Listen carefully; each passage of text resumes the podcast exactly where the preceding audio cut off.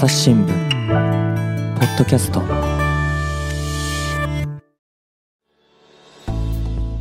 皆さんこんにちは朝日新聞の水野あずさですはい、こんにちは。飯沼正人です。はいウィズニュースの一押し企画を語ろうという一押し輸入飯沼さんとお送りするのは初めての回になります。初めてです。なんか導入ちょっと戸惑いましたね。すいません、あ、すみません。あの、引き込んでくれる。かなと思ったら。ごめんなさい。いなんかいつもの感じで待っちゃって本当すいません。真田さん待ってたんですね。そうそうそう、はい。なんかあ来るって思ったら、あ、そうだった、今日初めての回だったと思って、まあこんな初々しい感じでね、はい。今日はね、やっていきたいと思うんですけれども、あの、今日はですね、ウィズニュースの連載の親子で作るミルクスタンドというのを紹介したいと思います。はいで、ゲストを今日はお招きしております。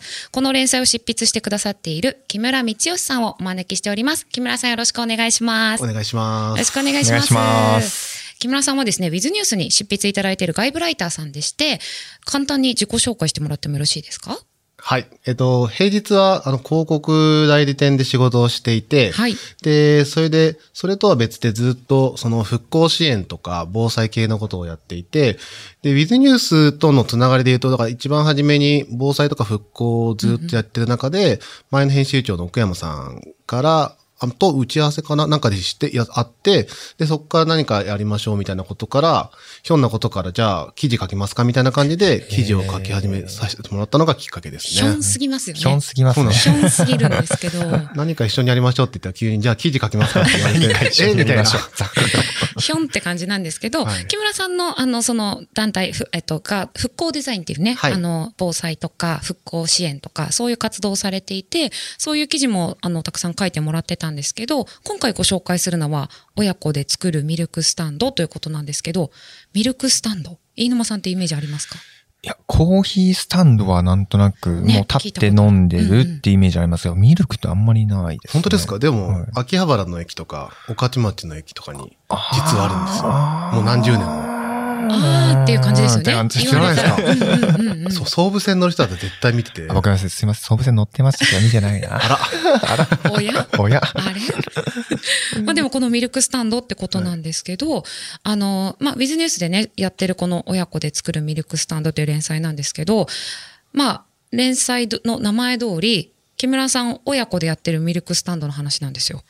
なんで？っていう感じなんですけど、まずはね、このミルクスタンドを始めようと思った経緯とか、そういうのをちょっとお話しいただこうと思うんですけど、いつぐらいですか、あの、やろうと思ったきっかけっていうのは。いやー、どんぐらいかな ?2、3年前ぐらいですかね。はい。あの、まあ、大元は父親が、あのーなんだろうな、牛乳を集めたセレクトショップをやりたいみたいな話をしていて、はい。で、そっから、ああ、いいな、みたいな感じになって、え、でお父さんもともと何のお仕事されてたんですか？父親がもともと牛乳屋ですね。あへーうん牛乳屋って、まあ、本当で言うと、あの、あれですね、じいちゃんの代から、えー牛乳屋をやっていて、で、それで父親の代替わりするときに、まあ、牛乳だけだとなかなか厳しいっていうので、うん牛乳と、あと清涼飲料水とかですかね。のそういうのを、あの、自動販売機で販売するみたいな事業に変えて、で、それをずっと、えーやってたって感じですね。うん。その中でじゃあ牛乳のセレクトショップやりたいなっていう話から、ミルクスタンドになっていくってことですか？まあちょっ。とかなりはしょっちゃったんですけど、そうですよねいろいろ経緯があって、うんうんまあそもそもで言うと、あのー父親が今77歳なんですよ。うんうんで、まあ皆さんもしかしたらそういう年の、おあのーご両親とかもだいぶわかると思うんですけど、まあかなり置いてくるんですよね、どうしても。で、それで、あの、うちの父親の場合は現役でずっと働いてて、で、60ぐらいまで本当1日も休まないで働いてて、一緒に旅行も行ったことないみたいな、そういう感じだったんですよ。はい。で、そういう人が徐々にやっぱ衰えていくって、まあ体力的なところですけど、衰えていくっていうのがあって、で、それで、その時ね、もうずっとトラックを運転してたんですよ。うんうん。で、それが結構危ないなっていうのは家族みんな思っていて、でもやっぱり、うちの場合まだ、うちのばあちゃんがいて、で、ばあちゃんがずっと認知症だったりして、まだ家で介護もしてるから、そんなに今経済的なゆとりもないから、うんうんで、そういう中でどうしようかなってなった時に、やっぱ、まあ、仕事をやっぱ続けるっていうのは、それはしょうがないなと思ってて、なかなか言い切れなかったんですけど、それまあ、やりがいでもね、あるでしょうしね。うん。まあそれこそ、その、ばあちゃんが認知症の中、父親ももしかしたら仕事辞めたら、ちょっと神経がね、バッと切れちゃって、ああのね、認知症になる可能性もあるかなって、それわかんないですけど、うんうんそんな気もして、で、なかなか家族全員言えなかったっていうのがあって、うんうんで、まあそんな中、去年交通事故に遭っちゃったんですよ。うん。そのお仕事中にお父さんが。トラックうんうんの運転中で、僕らも普通に仕事してる時に急に父親が交通事故になったっつって、やばいと思って。血の気引きますよね、ちょっとね。そうなんですよあ みたいな。うんうん。でもまあ結果幸い、まあちょっと腕にあの骨折、ちょっとした骨折骨折で済んだんですけど、うん、それでじゃあ自損事故で、あの、誰か巻き込むこともなく。そうなん、それが良かったんですよ。よかったですね。止まってる車にぶつかったっていうだけで、だかんら誰も人はぶつからなかったので良かったんですけどね。でもそれでもなんかやっぱり大丈夫かなって気持ちにはなりますよね。そうなんですよ。それでもう、やっぱりもうトラックの運転危ないんじゃない？まあトラックなので普通の乗用車ならまだしも本当に大きいから、うん誰かにぶつかった時に、多分普通の乗用車よりもやっぱ重いから、うんうん向こうに傷つけちゃうっていうようなところが大きいので、で、それでもうさすがに、まあ家族で辞めさせた方がいいんじゃないのかって話になって、で、その時に、その、そもそもそれより前に、その、ミルク、ミルクのセレクトショップをやりたいって言ってたのが、だったらそういうのやればいいんじゃないかなっていうふうに繋がったっていうああ、感じなるほど。ねじゃあトラックを使わずともできるお仕事にはい変えるというか。で、幸い吉祥寺、東京の吉祥寺っていうところの、すごい駅から5分から7分ぐらいのすごいいいところに、まあ倉庫が広めのがあったので、うんうんそこを店舗にして、で、そこでお店をやる限りはトラックの運転もしなくていいし、まあいいかなっていうので、うん。だったらじゃあここでやろうかって。そうしたらまあ運転しないで、しかも、まあその場で、あのーまあ働けるのでいいかなっていうので、はい。それお父さんはなんか聞いたときどうだったんですか？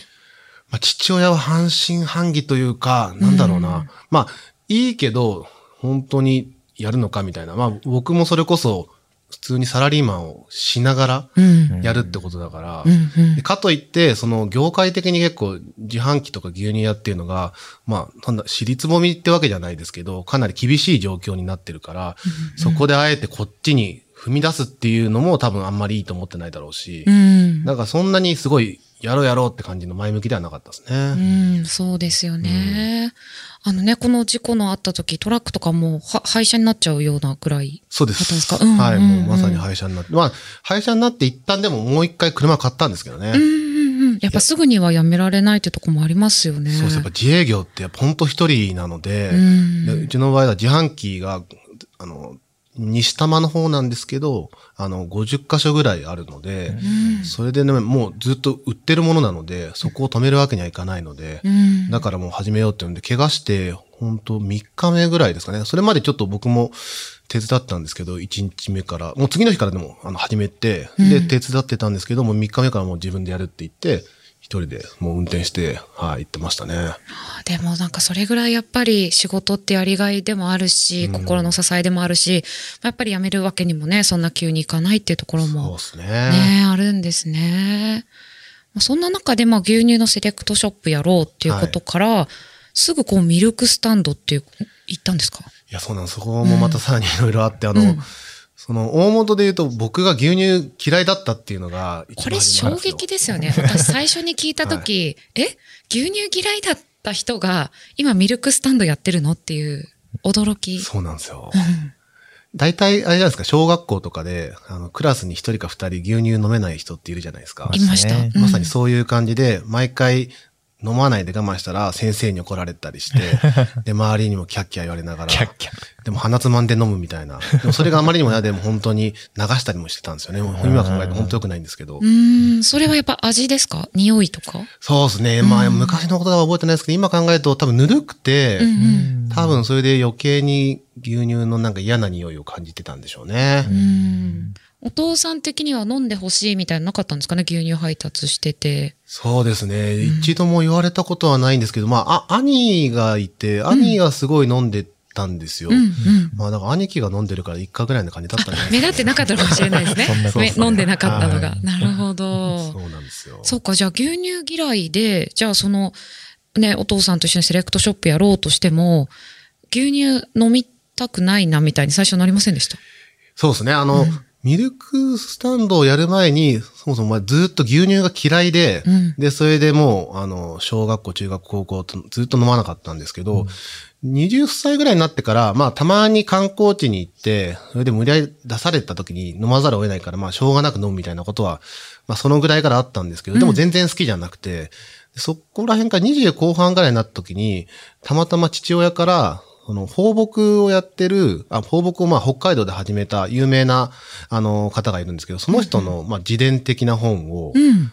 見せてもらって、で、まあ放牧の中でも山で買う山地酪農っていうようなものなんですけど、まあその場合って、なるべくそのまあ山なので、あの、人がやることの限界ってあるので、うん。牛と自然の力を生かして、で、それで牧場を、その彼らの力を使って生かし、あの、作っていくってやり方なんですけど、うんそれの本を読んで感動して、はい。でどんどん牛がだから、あれの、焼き果たしたところに牛がどんどん入っていって、で、そこで糞尿をどんどん落としていくんですけど、そこに種が、草の種が入っていて、うんで、どんどん、あの、その、かあの、場所が、あの、牧草地になっていくっていうようなやり方なんですけど、それがすごいなと思って、で、それで、たまたま北海道に行くときに、旭川なんですけど、旭川にある斎藤牧場ってところで、そこに行って、で、ちょっと見させてくださいって言ったら、手伝うんだったらいいよって言われて、で、それで2日間ほど止めさせてもらって、はい。で、それでやって、もう、とにかく牧場がもう絶景で、うん。旭川の結構山の方にあるんですけど、はい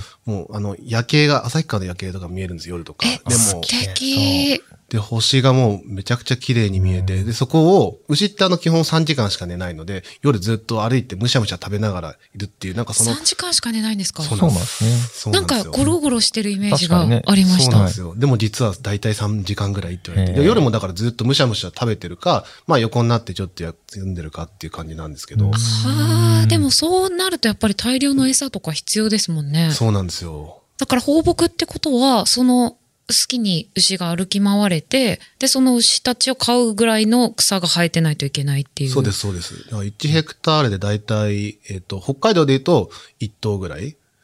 で、まあ、1ヘクタールで？と、そうですねそんなにと広大な土地が必要なんですね。確かあれですよね。あの、東京ドームが2、3ヘクタールぐらいでしたっけ？え、じゃあだから2頭しか買えないんですか？東京ドームで。そん そんな感じだから。はい。まさに。確かに。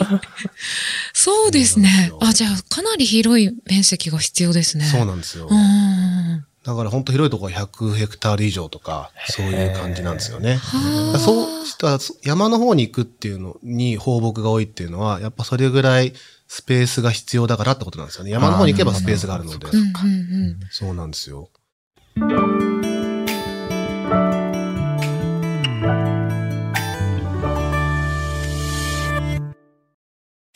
メディアトークパーソナリティの飯沼正人です。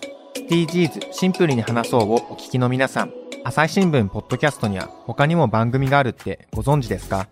メディアトークではメディアの今、そして未来について言葉を交わします。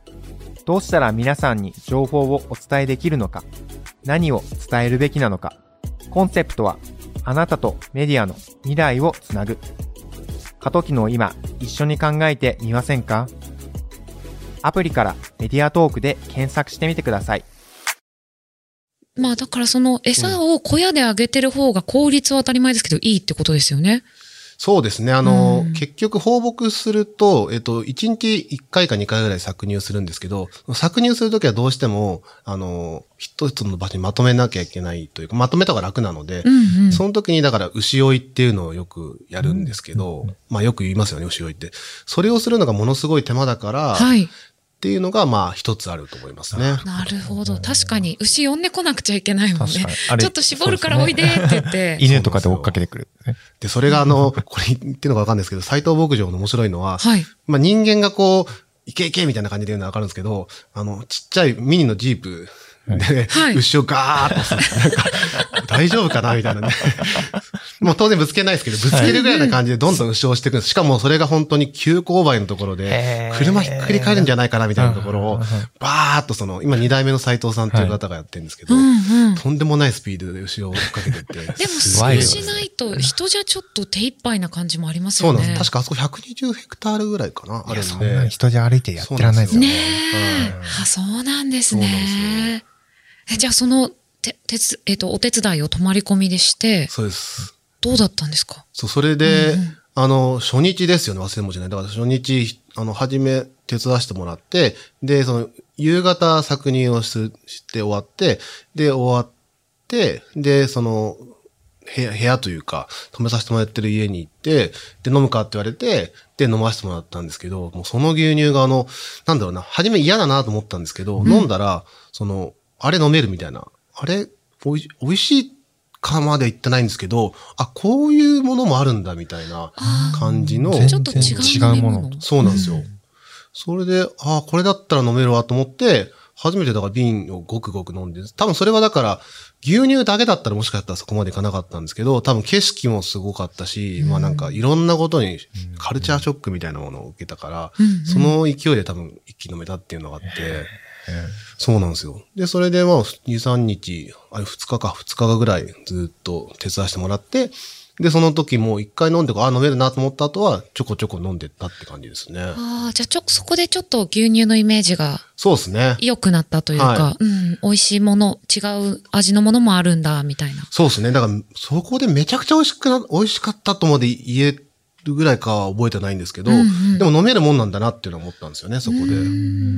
じゃあそのお父さんがクラフトミルクショップやりたいっていう時も、セレクトショップか、やりたいっていう時も、いいかもな、みたいな感じでした。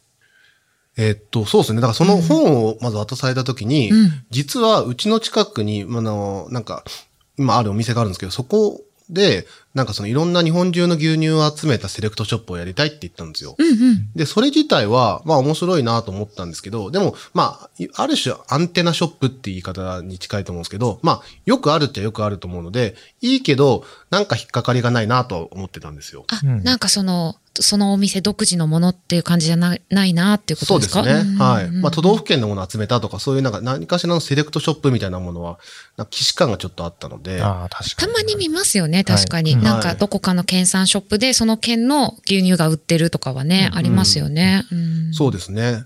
だからまあもちろんいいなと思ってたし、なんか流行りそうだなとは思ったんですよ、牛乳なので。だけどもうちょっと何かあるかなというぐらいな感じだったんですよね。でもそれで、その牧場行ったら、あ、こんなにいいんだと思って、そっからだから、なんかもっとできそうだなっていうのは、多分気持ちはもっと高ぶったというか、いけそうだなって感じがしたんですけどね。うんえ、じゃあそこから牧場巡りが始まるわけですか？そうです。そっからたまたまというか、まあそこら辺からちょうどその冒頭でお話したような復興とか防災の仕事もあって、全国に行くようになって、うんうん行くたびに必ずちょっと牧場を検索していくっていうのが始まったんですよ。牧場探しの旅が始まったんですか？え、今までで何箇所ぐらい行きました？あの、100箇所以上は行ってるんですけど、ちょっともう数えてないんですよね。はい。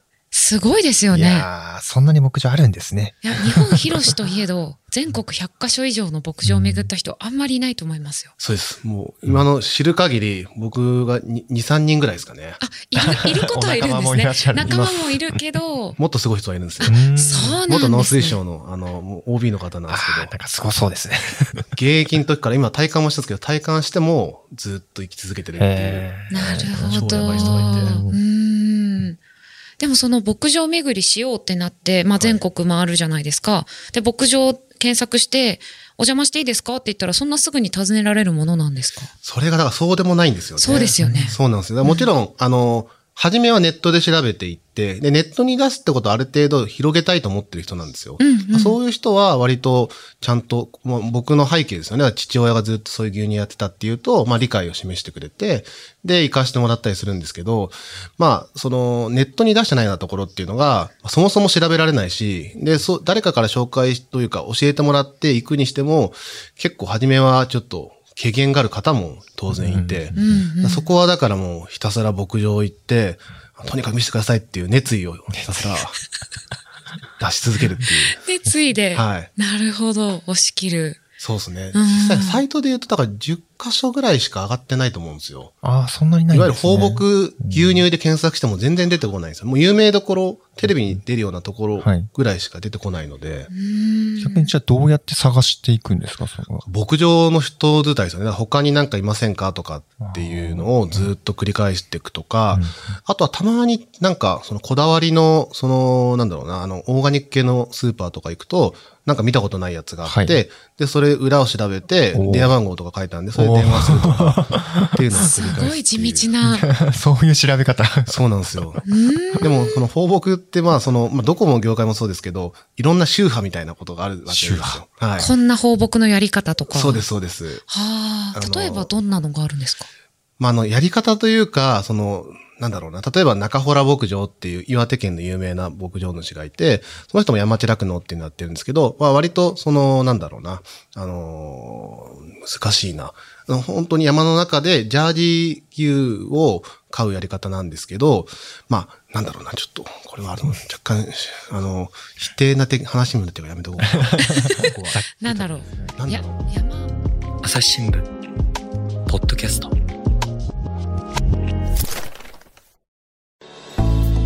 話はまた続きますが、この続きは次回お送りします。はい、ということで、一押しウニュ、親子で、親子と作るミルクスタンドの連載を紹介してきました。木村さん何か告知があったらぜひお願いしたいんですが。はい。はい。ミルクスタンドの話をしたんで、ミルクスタンドのぜひを、どうやったらいけるのとか、はい。いつ空いてるのって、どうですか、東京の吉祥寺で、駅から7分、5分から7分ぐらいですかね、うんのところにあるところで、で、多分ネットで検索していただいたら住所が出てくると思うんですが、はい。なんてえー検索すればいいですか？はい。武蔵野デイリークラフトミルクスタンドっていうふうにはい。検索したら、カタカナでも多分アルファベットでも出てくると思います。はい。武蔵野デイリークラフトミルクスタンド。はい。はい。で、一応営業日は今土日だけにしていて、土曜日が朝の9時から、えー17時で、日曜日が朝の9時から16時まで、うんうん。はい、の営業になっています。これ土日ずっと木村さんが働いてるんですか？そうです。土日は基本いるようにしてます。牧場に行ってない限りは。あ、なるほど、なるほど。はいそうですね。牧場に牛に会いに行ってるそう。ですたまに行って、可能性がはい、場合はうんお休みしてるんですけど。はい。じゃあこれはどこで情報はチェックすればいいですか？今は、えーインスタグラムでうんうん日々営業日とか、あのー実際に販売してる牛乳とかも紹介してるので、そちらを見ていただくのか、あとは最近ツイッターを始めたので、はいえーツイッターの方も見ていただければなと。そっちは多分ツイッターなんで、もうちょっと詳しくテキストの情報を書いていこうかなと思ってるので、なるほど。じゃあ、はいインスタとツイッターがあるはいということで、こちらで情報をチェックしていただいて、ぜひ味わっていただきたいですね、牧場の。そうですね。うんあの、おすすめは、飲み比べセットっていう3種類、基本、えっ、と、あの、さはラインナップしてるんですけど、うんうんそれを全部飲み比べてもらうってやつなので、それを飲むと全然味が違うので、うんうんそういうものを味わってもらえると嬉しいなと思ってます。わかりました。はい実は今日私たちもお土産の牛乳をいっぱいいただいてまして、これだけでも本当市販の牛乳との味の違いね。全然違いますね、驚きす。ましたよね。なので、私もまたお邪魔したいと思いますので、はい、よろしくお願いします。木村さん、今日はありがとうございあましたりがとうございま。した。リスナーの皆様、最後まで聞いてくださってありがとうございました。今後も番組を続けるため、ぜひお力添えください。概要欄のフォームやツイート、メールからご意見ご感想をお寄せください。ツイッターにはコミュニティもございます。概要欄からぜひ申請してください。朝日新聞ポッドキャスト、朝日新聞の水野朝がお届けしました。それではまたお会いしましょう。